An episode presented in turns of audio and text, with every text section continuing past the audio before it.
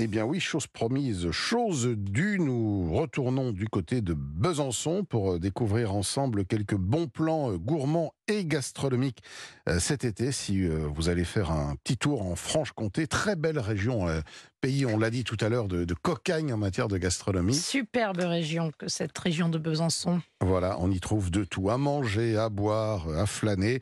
Et nous sommes tout de suite en ligne avec Pascal Schulz.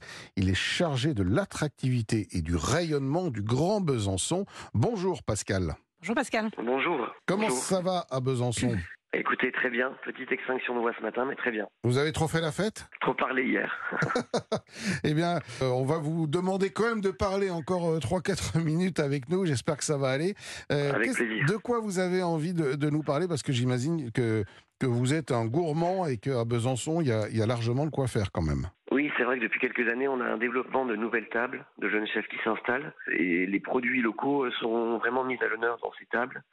Et je voulais vous parler en particulier du Sincère Mm. qui a une étoile verte au guide Michelin, euh, qui est ouvert il y a 5 ans et qui est un restaurant euh, vraiment de, produits de saison, très frais, qui change très souvent sa carte. Et euh, donc, du coup, ce jeune chef, Xavier Choulet, a une, une façon d'aborder les choses en disant je veux partager ma passion des produits locaux et des produits de saison pour les faire découvrir à mes clients.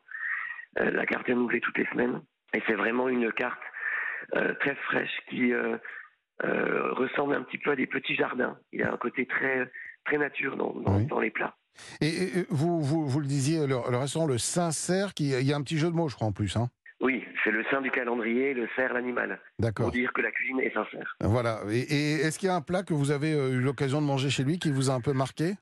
Alors, très récemment, un plat qui est une, une, entrée qui se présente comme un petit jardin rond, euh, qui est composé de différents légumes de saison euh, coupés très finement, julienne, très relevés, avec euh, des herbes et des, des fleurs qui viennent décorer le tout et apporter d'autres saveurs. Mm. C'était vraiment délicieux. C'est tout ce qu'on a envie de manger, hein, Stéphanie. Des ah, légumes de saison simplement préparés. En ce début de mois d'août, on a envie de manger de la fraîcheur. Oui. Qu'est-ce qui explique d'ailleurs que Besançon soit aussi dynamique en ce moment en matière d'ouverture de, restaurants de jeunes chefs? On avait tout à l'heure Blanche Loiseau qui vient de s'installer il n'y a pas très longtemps. Ça bouge à Besançon? oui, oui, ça bouge depuis 5-6 ans, ça bouge beaucoup. On a effectivement, euh, je dirais, une, bonne quinzaine de tables qui ont ouvert euh, récemment. Toujours des jeunes chefs, la vingtaine. Euh, qu'est-ce qui explique? Je pense que c'était une ville qui n'avait pas justement eu de renouvellement. Et les, jeunes qui ont voulu s'installer ont, perçu qu'il y avait une position à prendre, on va dire, en cette ville. Mmh. Un beau potentiel. Une boutique de produits locaux aussi, je crois, est dans votre viseur. Vous avez envie de nous en parler? Oui, tout à fait. Elle s'appelle Lulumuc et le Lapin.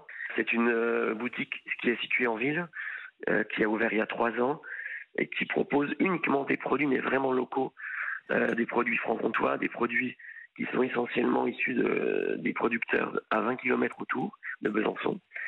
il y a une centaine de fournisseurs et ces fournisseurs sont sélectionnés avec beaucoup de précision par le propriétaire qui a fait la tournée justement de tous ces maraîchers, euh, paysans, pour pouvoir sélectionner le meilleur des produits de la région. Bon, bah écoutez, que demander de plus?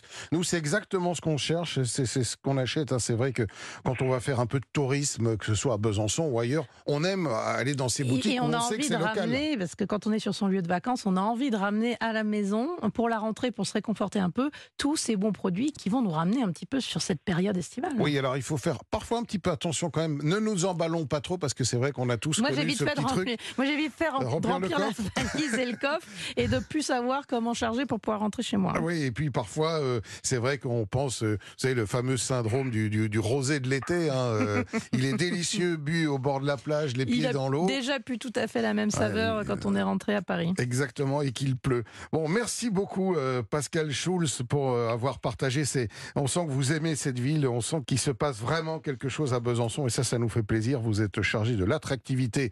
Ben, on le voit que ça devient attractif et du rayonnement. Là aussi, du grand Besançon. On vous souhaite de passer un très été, de prendre peut-être un peu de miel pour euh, soigner votre voix. Excellente recommandation, miel de sapin bien sûr, puisque c'est notre région qui en produit. voilà. Eh bien, euh, bon, bon, miel de sapin. Merci Pascal. Merci. Voilà.